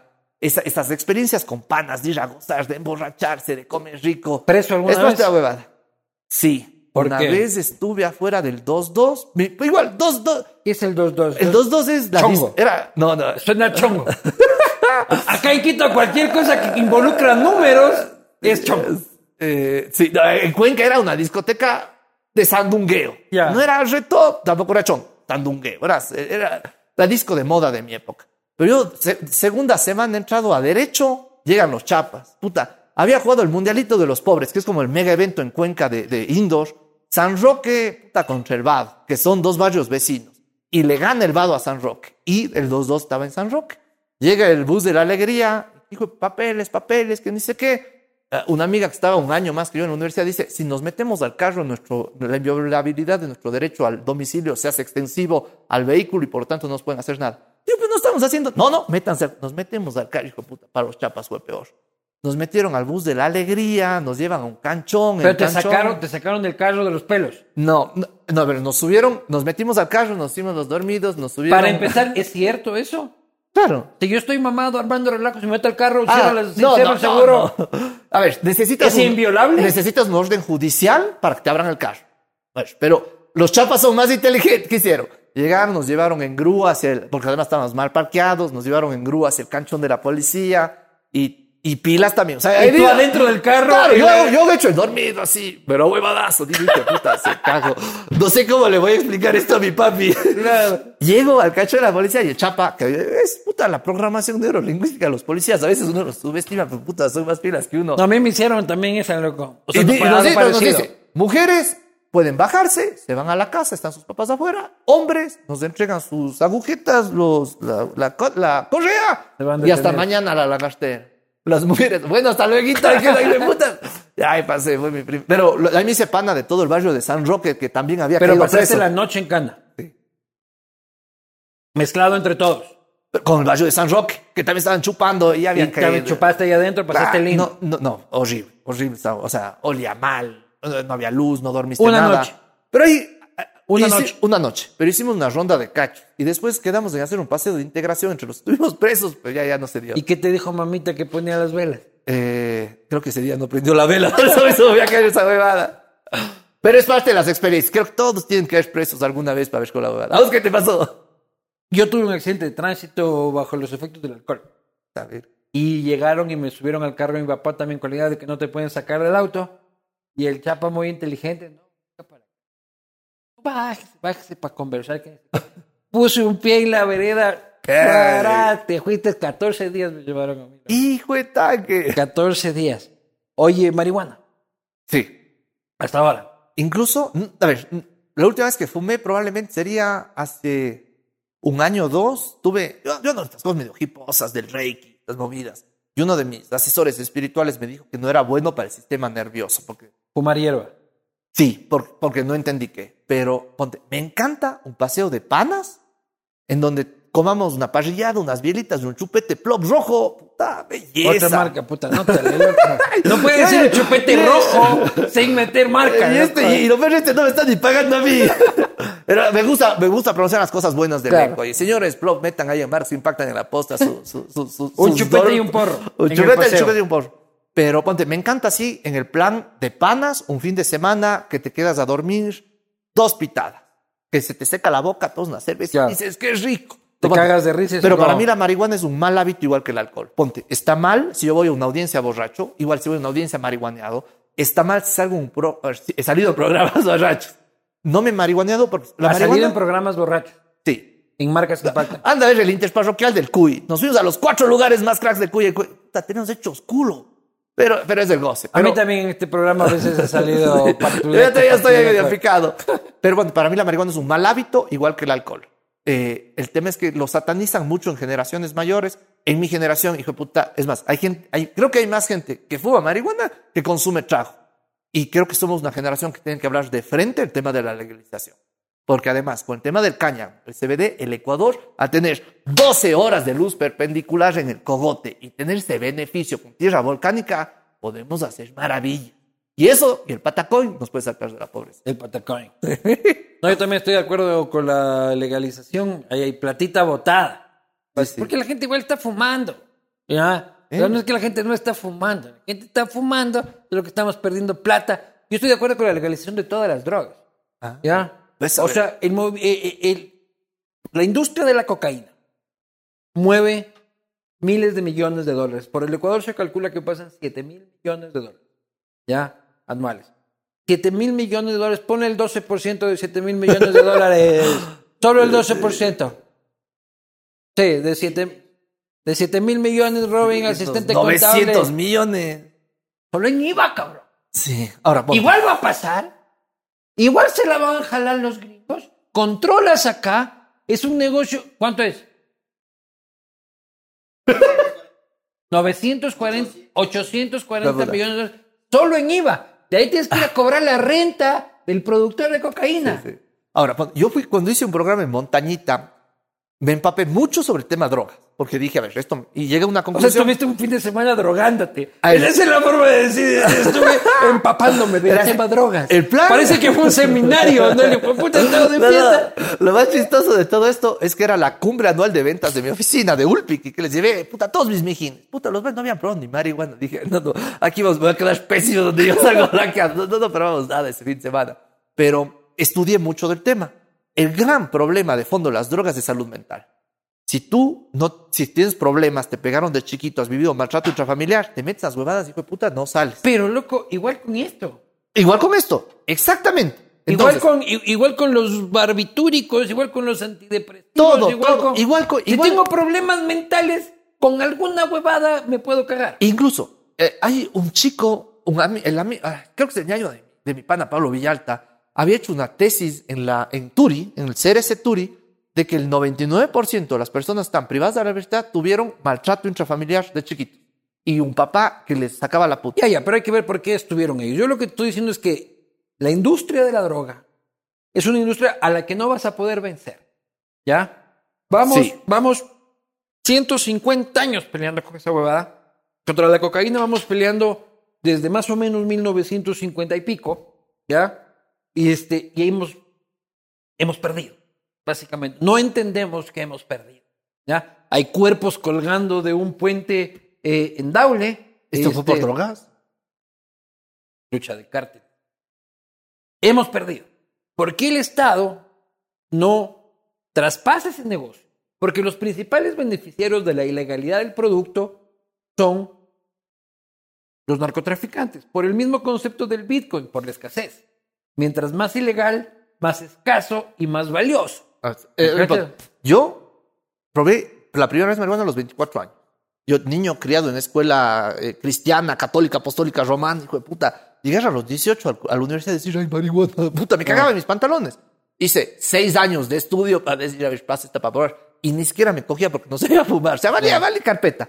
Pero monte, en la marihuana como estudiante digo, a ver, esto es recreativo, eh, tiene sus problemas, es un mal hábito, pero ponte las otras de heroína, cocaína, no las he estudiado como para decirte, oye, creo que, que tu hipótesis, que es totalmente ejemplo, y la el que se éxtasis. manejan. El éxtasis es una pastilla que te tomas el fin de semana. ¿Ya? Que se toman. Ya nos tomamos. que se toman el fin de semana. La gente, la no sabemos gente- quién es. Hay por ahí gente. gente, gente extraña y gente peligrosa. Te toman por ahí. Y se la toman en todas las discotecas del mundo. ¿Ya? Todos los días. Sí. Y el Estado no gana un centavo. ¿Ya? Sí. Porque no van a dejar de tomársela. Sí, sí. ¿Por qué mejor el Estado no agarra eso y así tiene buenas clínicas de rehabilitación, buenas políticas este, de salud pública al respecto, buenas políticas de atención psicológica para la gente? 800 fucking millones de dólares anuales. Por ejemplo, en, en farras que he estado en Quito, Guayaquil y Cuenca, no he visto normal a alguien que se pegue esto. En Montañita sí ves, hijo de puta, que se pegan. Pero vos vas a ver en las películas y en todo eso. Yo te voy a llevar a farrear a Cuenca entonces. No sabes dónde sigues cumbiancheras, soy medio, soy medio zanahoria. Recién probé trago a los 18. Déjame, llego a los 40 a ver si metes esas Claro, huevadas. pues. ¿Vos a qué edad empezaste a chupar? 14. Yo, como buen lojano, hermano, pues yo a los 15 ya me Ya, pegué ya mi que pruebes a los 35 está bueno. Yo, yo en mi proceso de liberación. Bueno, saliendo, saliendo, ya hemos hablado de- del, del Bitcoin y del trago. Acá ponían una conversación tuya en Twitter. Ponme ahí con la Chola Cabrera. Saludos desde Cuenca. Mi pregunta es si alguna vez se tomó unos traguitos con el ingeniero Marcelo Cabrera. Tú le respondías, si Marcelo Cabrera me da el ok, cuento. Dale ñaño, responde el ministro de Transporte y Obras Públicas. No, No será, será buchipluma. ¿Qué quiere decir buchipluma? Eh, hablador. Lamparoso. No sé si es un término súper cuencano, buchipluma o. Aquí buchipluma no, no se entiende. Ah, ya. Pero buchipluma es lamparo. No será Ya. lamparoso. Y eh, yo era abogado de la Cámara de Comercio de Cuenca. Fue mi primer trabajo. Es que uno llega orgulloso. hijo puta. Dijera, el pendejo este que no, no, no tenía ni título de abogado, le contratan de abogado de la Cámara. Hijo de puta, ¿qué, qué, qué- qué está loco el Antonio Vázquez, que era el Toño, mi pana, que era el presidente? Y obviamente ahí uno se rodea con la alta cúpula de esta movida. Y a mí siempre me ha encantado la joda. Y, a ver, soy muy formal. Cuando, cuando hay que ser responsable, hay que ser responsable, pero hasta las seis de la tarde. Seis de la tarde, corbata a la cabeza, hijo de puta, saquen el tramo. Y me, me encanta estar jodiendo, me encanta estar molestando, me encanta la charla sincera que puedes tener con alguien pegándote un trago. Más que el trago así. Pues, ahí, Vos te estás quedando. haciendo qué, va? Mira, en el agua, en el agua la- es la que puede determinar claramente de manera científica quién se está quedando. Vamos a desarrollar. Te voy a invitar. Yo hice una variante de programa que se llama Confememe Herencias, que salgo los martes. Yo te voy a invitar para ver si hacemos uno solo de buchetiza. En Cuenca. pues. En Cuenca, claro. estás invitando por Zoom, chulo. De que me inviten por Zoom a las cosas. Sí. Y entonces, eh, había estos programas y eran los, no sé si los 95, 97, 98 años de la Cámara de Comercio de Cuenca. Y obviamente la parte protocolar. Llega el alcalde, el presidente de la Cámara, el gobernador, y uno el abogado ahí dándole al goce. O sea, el Atlético haciendo historias de Instagram. Cada esos manes les valía paloma las redes sociales. Estamos 2015, 2016, que era el Marcelo, alcalde de Cuenca. Y era el cojudo ahí haciendo, haciendo historias de Instagram. Ya después llega, llega la parte chévere de los cócteles, eh, que ya les premias, les reconoce a las empresas, llega, Que sacan los whisky, chupe, ta, ta, ta, ta. Y me acuerdo, ahí no, un día eh, el Marcelo era muy pana del, del, no sé si era con el Toño Vázquez o el Fabiancito Andrade o el Javier Patiño, cuál de los presidentes de la Cámara era. Eh, el Marcelo era súper sociable, pero era pana. Y ya la quedamos, chola, la chola quedimos un- puta, puta. quedamos un, un comité pequeño. Yo encerrado ahí en medio de los viejos, asustado. O sea, ahí ya me vuelve, dije, estás tomando con el alcalde, no sé si esto sea apropiado. Pues dije, ya vale, a ver, Marcelo, está tomando, a ver, fondo, fondo. Y ahí, me acuerdo, en la- Cámara de Comercio de Cuenca, conversando de los temas de ciudad, incluso típico borracho lamparoso, diciendo, oiga, pero. es Profundo que- para colmo. Puta, es que yo creo que están haciendo De los huevadas. problemas estructurales, de- Y yo, yo digo, pero Marcelo creo que está haciendo huevadas con esta cosa, ¿cómo va a ser esta movida? ¿Cómo tiene esta movida? ¿Crees que pero, fue un buen alcalde? Verá, el Marcelo me cae espectacularmente bien. Como alcalde, creo que hizo, si le podría poner una calificación, le podría, y así, sinceramente, que le aprecio mucho eh, y creo que es una gran persona, es un tipo, o sea, no es una gran- es un tipazo ese Marcelo Cabrera. Hay cosas que uno entra a una reunión con él, sale convencido y dijo, puta, va a cambiar el mundo. Pero es, es un político muy hábil. Hay cosas que no se ejecutan. Creo que faltó un poco más de ejecución. Si me dices, y atreviéndome a calificar algo y, y, y- y dentro de todo lo que hizo, le pondría un 7 sobre 10. O sea, creo que para mí lo más importante fueron cosas de ejecución. habían buenos proyectos, cosas interesantes, pero no comparto el asunto de hacer otra mega circunvalación. Yo soy más de Uber, cic- bicicleta y Uber ciclovías. está prohibido en Cuenca. Pero a su taxi te funciona bien. Sí, pero está prohibido Uber. O sea, Pero, a ver, libre competencia, mi brother. en la ley de tránsito está prohibido todo. Ya, Uber ya, es ilegal. pero aquí hacemos los cojudos. Sí, sí, sí. Ya. Pero bueno, cómo eso, el habla, cojudo. eso habla mejor de la administración de Cuenca que, que No, de me Uber. parece que tú, un tipo que está tan abierto al mundo y al libre mercado y a las nuevas tecnologías y a los, este, todo lo que son techs, digas, no, está bien que no esté Uber ni este... No, no, no es que no, no es que no está bien que no esté Uber, sino necesitamos una cuestión tecnológica. Y el Asu Taxi funciona decentemente. Si le puedo poner una calificación al un Asu monopolio. Taxi, le pongo, no sé. Es un monopolio. ¿sí? Es Ah. un lojano el dueño. No importa de quién es el dueño, pero Creí que era tal vez era primo tuyo. boludo. no, es la única, es la única. No, ya tienes Alo App y tienes otras que comercialmente la cagaron. No están bien, no tienen buen user experience. Es lo que mejor hace. No es Uber, no acepta pagos con tarjeta, no acepta No muchas acepta huevadas. pagos con tarjeta. Tu payphone ahí y no puedes pagar Sí, con no, Bitcoin. Ahí es donde me como Eh, la el paloma. viaje. Pero, pero ya puedes pedir, que es un avance. Y, y ojo, o sea, yo dentro de toda Pero mi- mi debería cuestión, abrirse. Pero es que, ¿qué tenemos que hacer? O sea, ya, ya cabrearnos, los usuarios. Decir, "Chuta, dejen de joder en la asamblea y hagan una ley que en serio nos beneficie. Pero ¿por qué Porque Cuenca? Pero cambiar la ley de tránsito. Todos nos podemos hacer los taruguitos. O sea, tú vas a- al aeropuerto de Guayaquil con que son Uber. Yo es más, yo cabine, Cabify. Claro. Y sé que estoy cometiendo, el, el taxista está cometiendo legalidad, estoy siendo un cómplice de, de la huevada, pero, pero eh, en- entiendo el tema de fondo. Pero si me preguntas en Cuenca, yo veo como algo bueno que la EMOV diga, a ver, aquí controlamos esto y tienes buen servicio de taxi, porque lo problema en Quito es que pides un taxi y te ladran. Y estás como malet, hijo de puta, solo te y uno ahí matan. En Cuenca tienes un muy buen servicio de taxi. Sí, no, a mí me Se ha pasado, bajan. pero que en Cuenca no consigo un taxi una hora y media. Y cuando llueve es bien cagado. Pero, a ver, puntos de mejora. A ver, ¿y a qué venía todo esto? Ah, el tema de la, de la alcaldía. ¿Qué opinas de Pedro Palacio? Me cae bien. Voté por él.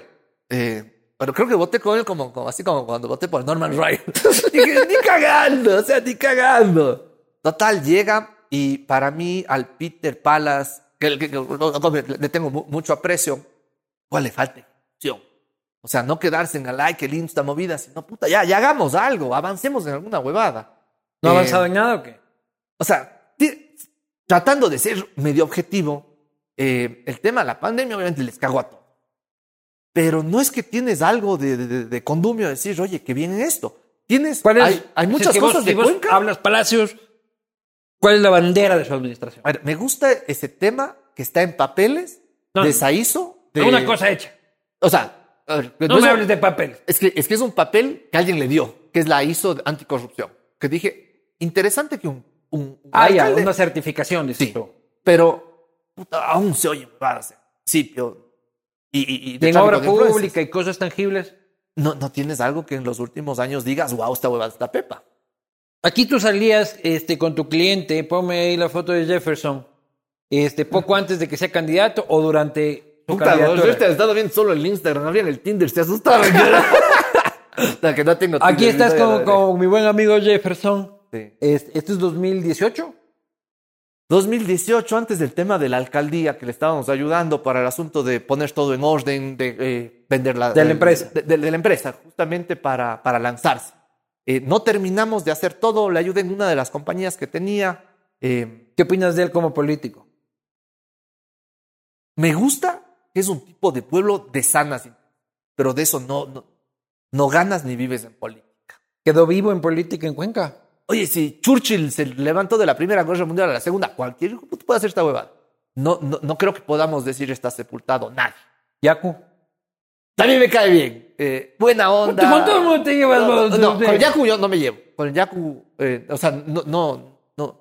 A ver, Te cae alguna- bien, pues no son panes. En alguna reunión de las cámaras he saludado, pero dudo que sepa quién soy. No es que he estado ahí, oiga, acabe ese trago, ya chupe. Eh, me gusta su onda ambientalista. eh, se habla muy mal de él, que dicen que es vendido a, a- a otras cosas. Me pareció un poco incongruente con el asunto de sí defiendo el agua, pero hijo de puta, el tema de los combustibles. ¿Puede ser alcalde de Cuenca? ¿Crees? Eh, capaz, capaz. Con la votación que tuvo la última vez. Ganó en capaz. Cuenca, ya razón. Sí, sí. Capaz. ¿Tú quieres ser alcalde de Cuenca? No. No quieres. Jamás vas a ser político. Si me preguntas, a mí, ahorita. Yo que no, ahorita no. íbamos a lanzar la candidatura, No, yo no. me lanzo en Quito, tú te lanzas en Cuenca. Pucha, conseguimos al Agustín Chaco que se lanza en Malta. y estamos ahí, el tridente. Puta, ¿A quién lanzaríamos en Guayaquil, pero así este tridente? A ver, hijo que sea youtubers, pero. Andrés Crespo, loco. Andrés. Crespo, alcalde de Guayaquil, loco. Ahorita firmo esa huevada. ¿Dónde? loco. ¿Dónde? ¿Dónde? Sí, bien. Eh, a ver, si me preguntas, no es algo que digo, hijo de puta, este es mi objetivo. Normalmente, cuando fui presidente del, colegio, de la universidad, igual entra, no, ni cagando. No terminé. Pero yo me meto cuando sé que puedo tener algo y que, pu- y que puedo hacer algo. Le veo tan difícil ser político, le veo tan difícil ser alcalde en- desde la perspectiva hijo de puta, es tolerar problema tras problema. Es que te jodan tu vida privada y además yo tengo una cuestión metida en mi cabeza. Cada una de mis campañas electorales estudiantiles, mi papi me decía, Cola, Pero igual enfócate en esas huevadas. ¿Pero por qué? Porque mi papi tiene recuerdo mis dos tíos, mi tío Javier Muñoz Tu tío fue alcalde. Mis dos tíos fueron alcaldes, mi tío Javier y mi tío Ricardo. Entonces, yo de chiquito tengo ese recuerdo, hijo de puta, de, de León hablando alguna hueá con mi tío, y a un guagua de ocho años, estés en la tele viendo eso, que dicen algo de tu tío, de alguna guada, obviamente, yo ni siquiera entiendo qué putas era lo que pasó con el Daji. No comprendo exactamente, pero te choca y le ves a tu papi preocupado. Entonces, son cosas que, y que, y que como que tengo esa, esa emoción de... Te apuesto a que vas a ser político. Te lo apostamos ya. Apostemos. A Pinky Provecero. Este, un cuy con pechito suco. Ya, Pero. ¿hasta qué año, pero? Hasta, no, pues. Pues hasta- me voy a morir, hijo de puta, No, ¿y cómo no. voy a cobrar la apuesta? Hasta el 2023, el 2000, hasta el 2025. Que Hasta son el- las dos próximas Ah, no, ya, ni elecciones. que gran. 2025, o sea, en dos, en tres años. A seas diputado Dale. por la SWAIP. El primero, de, el, el primero de enero del 2026, estoy cobrando la deuda. Ya. Pinky Brother. Vamos a ir a las preguntas de la gente. Estaban de grueso calibre. No, uno, cree, está- uno cree que tiene amigos hasta que no antes huevadas. Está fresco. Es más, Pero es que no soy el... el, el- la, Arauz. la recolecté hasta cierta hora nomás, así que todo Ah. bien. Vamos con las preguntas gracias a Cooper Tire, ¿cierto? La pauta que sí paga, no la pauta que, que, que dice Nicolás. Cooper Tires, cambia tus llantas, ya cambia tus Cooper, no andes por ahí, llanta baja. En todos los tecnicentros del país, Tire City, importados por Conauto. Cambia tus Cooper, vamos a las preguntas de la Ecuador está empezando a destacar en startups, pero ¿qué nichos de mercados crees que todavía no se han explorado o explotado correctamente? ¿Qué oportunidades ves actualmente para crear nuevas vías de ingreso que no sea bolsa, cripto, NFTs y contenido digital? Le cito al Alfredo Peña de Graiman. Todo. Hijo de puta, el Ecuador es un país, tienes para hacer todo. Anota Grayman ahí otra más. ¡Qué! Pero tienes, Alfredo, buen amigo. tienes tantas cosas por hacer. Tantas. ¿Qué tenemos de bueno? Creo que tenemos un asunto de alimentos, producto primario, ah, el mejor ratón, cacao, camarón del mundo, pero como commodity. Entonces puedes hacerlo segundo y tercera industria. Tienes la cuestión de un turismo de aventura que ya estamos despertando. Ya no queremos ser ni Disney ni París. Decimos, hijo de puta, venga a la Amazonía, píntese la cara y, y salga ahí con su. Y, y la ayahuasca. Puta, que es un turismo hijo de puta. ¿Has probado ayahuasca? Sí. Eso, eso yo tengo en mis pendientes. Eh, entonces, puta, en Ecuador tienes todo por hacer. El rato que abres la cabeza, dices, güey. Siguiente pregunta. Esta ya la vimos con la respuesta, fue seleccionada antes de que tenga la respuesta. Siguiente. Pregúntele qué materia le hubiese gustado tener en quinto o sexto curso del Borja y por qué. Eh, pana Manuel Lituma, probablemente eh, emprendimiento, hijo de puta, yo valía carpeta para venderlo hasta el 2014. A No tenía idea, igual. no tenía idea. Y que Y a sales... mí como periodista me habían dicho que estaba negado, que era prohibido Sí, sí, sí. hacer empresa. Imagina, yo como abogado, o sea, y te dicen, no, el abogado que se promociona es porque no tiene camello. Y luego digo, puta, pero no me gustan los clientes que tengo, están jodiendo mucho. Pero no puedo votarles porque no tengo para pagar el- la alícuota de la oficina, que es solución comercial. Entonces, emprendimiento, y creo que otra que me hubiera gustado saber, que me hubiera ahorrado muchos malos ratos de generar en la vida es inteligencia emocional. Que, que, que toda esta hueá que empezamos del psicólogo y esas cuestiones, Pero que si no en el eres un colegio es medio raro. Y Sí. si hay ahí el dobe que le llaman y el psicólogo del colegio. Eh, pero, o sea, en mi época era valía carpeta. No, no, no era. En claro, pero en emprendimiento tienen que ponerte tips de emprendimiento y todo, pero saber cómo llenar un fucking cheque, este, cómo se llena un balance, qué quiere decir la superintendencia de compañías. haber Porque- elegido una buena firma. Claro. Para que no te cancelen los cheques. Sí, Como- eso hablábamos tras cámara. Mi firma vale carpeta. Este, siguiente pregunta. Pregúntale de sus años como dirigente estudiantil en la Universidad de la SUAY, donde iba de corbata luego del primer shot. ¿Y por qué sufría tanto la Caroline como esa pretendida norma, con esa pretendida norma cuando salía en las redes sociales? La Caro era la asesora del Carlos Cordero, del rector de la ULA de Relaciones Públicas, y obviamente yo era el presidente millennial cojudo que hace lo que le daba la gana, que con mi excusa de que yo soy auténtico, hijo de puta. Es más, hasta ahora el auténtico políticamente incorrecto. Que todo lo que decía, pero es que Nicolás, ¿qué va de- es vos eres la institución. ¿Qué van a decir? Estás en el 2-2 con la corbata en la cabeza, abrazado a cuatro borrachos.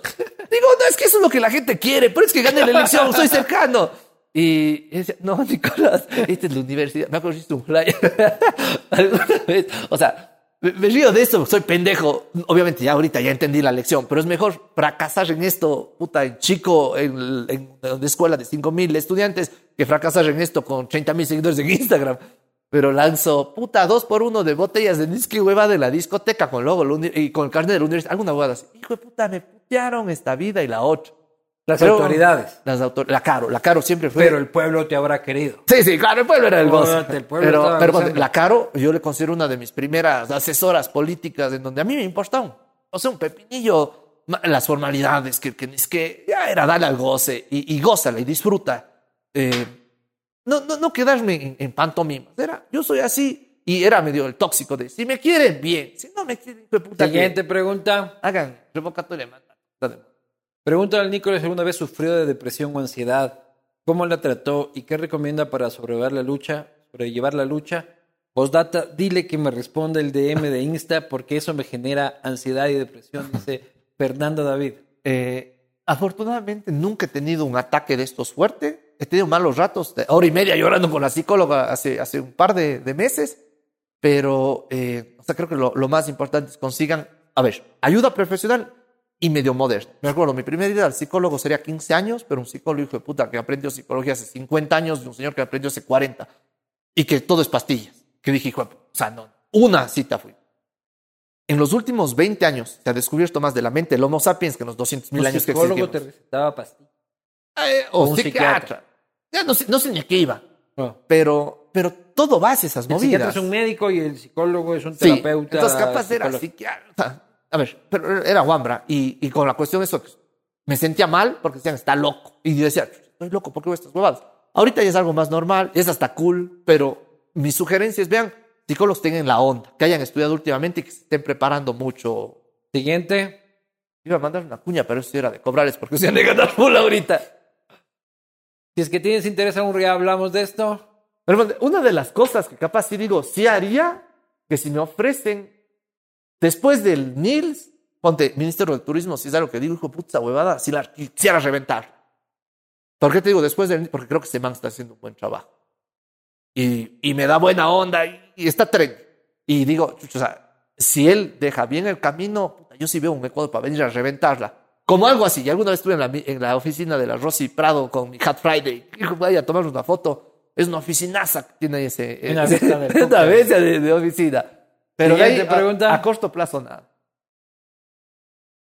Estimado Nico, conocemos que viajaste a Bolivia. ¿Cuál fue tu lugar favorito y para cuándo el matrimonio? Eh, tenías que preguntar. Él era el que manejaba el Uber, tenía todas las huevadas del celular. Él nos llevó a todo lado. No sé cuál de todos los que nos fuimos, pero es el auténtico viaje de panas, cojudos. En Bolivia. en Bolivia. Este es el Uber de Bolivia, el que escribe ahí. Eh, El que manejaba el Uber en Bolivia. es mi pan, es el Ah, gran ya. Zuko Monsalve. Pero él era el que, él pedía los Ubers y él nos Ah, llevaba ya. donde él quería. Pero es de ese plan, es, así como uno en la, en, en la universidad, Chiro dice, puta, saca 200 latas para ir a montaña, y ir a Bolivia ya es un, viaje más caro, pero ir con seis panas, hijo de puta. Que a Bolivia vas con bajas expectativas. Total, encuentras en Santa Cruz de la Sierra, dices, hijo de tanque. Nos pegan una farra del San Flautas allá en, en Santa Cruz de la Sierra. Siguiente. ¿Cómo y qué se necesita para poder darle mayor uso al BTC y a las criptomonedas en el país, igual a las blockchain? A ver, si yo fuera el presidente Lazo, a ver, le vi a Bellán, el del Banco Central, está sacando ya una ley para temas de criptomonedas en el Ecuador. ¿Qué haría yo?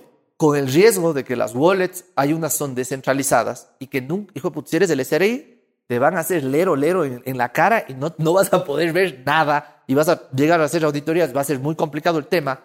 Eh, yo sí creo que el, el, Estado debería ponerse en onda. Obviamente, hay los, los, los fanáticos de, de blockchain y de Bitcoin van a decir, este tema está mamado. Si el éxito del Bitcoin es que el Estado desaparezca y que no haya bancos centrales, la, pero... exper la experiencia de, de El Salvador en la que se legalizó no ha sido tan exitosa.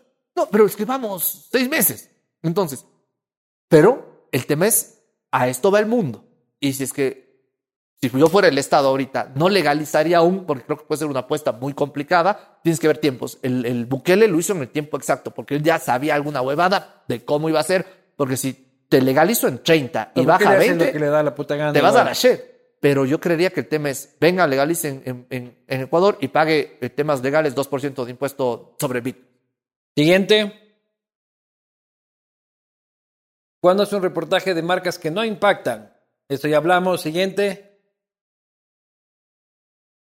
El pobre es pobre porque quiere. ¿Alguna vez dijiste eso? Porque lo repiten varias veces. Sí, eh, yo era el tonto que hasta el 2019, hasta el paro indígena, citaba a Bill Gates para cerrar mis conferencias. Era cool, pues, sales de una conferencia y como dijo Bill Gates, nacer pobre no es tu culpa, morir pobre es tu culpa. Puta, y todos los pelados, obviamente, los pelados clase media alta, mestizos, pueden ¡ah!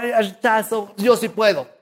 Pero llegó el paro indígena en el 2019 y ahí entendí muchas huevadas de que yo, como mestizo cuencano, tenía algún problema, puta, aunque sea, ponía alguna cosa por la Asociación de Jóvenes Empresarios o la Cámara, podía tenerle a un concejal, a un ministro, al menos para que me oiga. A un indígena, hijo de puta, no lo oye nadie y les tienen votado. Y porque yo me cuestionaba, ¿Y por qué el paro te cambió eso? Porque yo me cuestionaba, tengo que ir a trabajar, tengo que pagar arriendo, tengo que pagar empleados, tengo que pagar RIES, tengo que pagar RCRI. Puta, ¿por qué este cabrón no me deja trabajar? Mi primer de, de, de, de white ecuatorian cojudo, de, de, que, a ver, puedo agradecer a mis papis que me criaron en, en, un ambiente muy, muy pepa, pero desde el techo para mi país las cosas a los 18 van cambiando la mente. Y el paro indígena fue como lo que me reventó. Ahí es en donde me di cuenta que yo, como cuencano, mestizo, tengo muchísimas más oportunidades que un indígena nacido en medio del país. Muchísimas más. Y que todo parte de una cuestión que es una cojudez. Pero eso ya lo sabías antes, loco. No, no estaba consciente. O sea, decía... ¿Te vivías en una nube rosada hasta el 2019? O sea, no tanto la nube rosada, pero no tenía conciencia de qué pasaba y por qué pasaba. Pero en 2019 entiendes esto. ¿Y cuál es el gran problema? Desnutrición infantil crónica. El rato que yo tengo la leche en nido y la Niskei, tanta... Anoten la nido también. Ya, ya. Yo mismo, yo mismo voy anotando las huevadas. Que tienes tanta huevada y uno de cada dos niños tiene desnutrición infantil, lo cual hace que le pones en el examen de el man va a valer carpeta. Ya no es que puedes arreglarle y le pones al Stephen Hawking de, de profesor, el man va a valer carpeta. En algunos casos, en otros casos no, pero estoy, de, estoy de ¿Pero acuerdo. Con que estoy, no, estoy de, no, sí, es que hay algunos que han logrado sortear esa barrera también. Es que no solo es la desnutrición. O sea, hay errores de racismo también para la contratación. Este, hay errores, este, es más estructural que la desnutrición es un pilar importantísimo, pero no es el único. Entonces, ahí cuando entiendo toda esta huevada que tengo, que hijo de puta, soy un, tengo tantos privilegios en mi vida y que no estaba haciendo nada, y es más, hasta ahora no estoy haciendo nada bueno. En Marketing Impactan trato medio de concientizar. No es algo que dices ahorita, ya todos, hijo de puta, vamos a hacer, no importa tu apellido, tu cara ni tu ciudad, sino es un tema de un cambio heavy. Ahí es en donde hago los cierres de marcas que impactan. ¿Ha habido algún indígena en marcas que impactan? En un capítulo sobre el campo precisamente de emprendedores que están cambiando. Del campo. Sí, sí. De, Pero de... nunca has tenido un indígena como empresario no, exitoso. No, no, no. Y los hay. Y que quiero, esto, por ejemplo, quiero hacer con Chango, de, del Muchugruna. Por ejemplo. Eh, y no es el único, es el más visible, pero hay muchísimos sí, sí, sí. indígenas no, hay, exitosos. Hay, hay, la cooperativa de quesos del Salinerito. O sea, les tengo mapeados, pero estoy en ese proceso. No, no puedo decir que he hecho algo, pero. ¿Con eso, los negros? Eh, también es un grupo que aún me falta. Todos son mestizos eh, este, exitosos. Sí, sí, sí. Y, como, y como empecé diciendo. Y ¿no? también hay negros exitosos. Sí, sí. Y como empecé diciendo, puta, he valido carpeta. Pero ya tengo al menos conciencia y estoy viendo cómo a solucionar eso. Pero ahí es donde sale el, el, el, cierre de marcas que impactan. Ya no le cito a Bill Gates. Es más, o sea, creo que es un genio Bill Gates. Digo, Bill Gates es un cojudo. En Estados Unidos te sirve eso, porque si entiendes el libro de por qué fracasan los pa países, dices, ya, el man puede decir eso, pero de Sonora, México, puta, hasta la Patagonia, Mi cierre de marcas impactan si nacimos en un país pobre y corrupto, no es nuestra culpa. Morir en uno sí lo será. Entonces, todo ese, por eso es que el, eh, este, este tipo de mensajes sale. Y con ese cierre, pendejo. señoras y señores, también cierra el castigo. Repítelo otra vez. Si es que nacimos en un país pobre y corrupto, no es nuestra culpa. Pero si morimos y este Ecuador sigue siendo pobre y corrupto, sí, va a ser nuestra culpa. Así que es tu culpa, varón, es tu culpa, mujer, y es culpa mía. ¡Salud! maestro. Un placer tenerte aquí. Gracias, amigo, por la invitación. Salud. Próximo alcalde de Cuenca, aunque diga que no. Salud.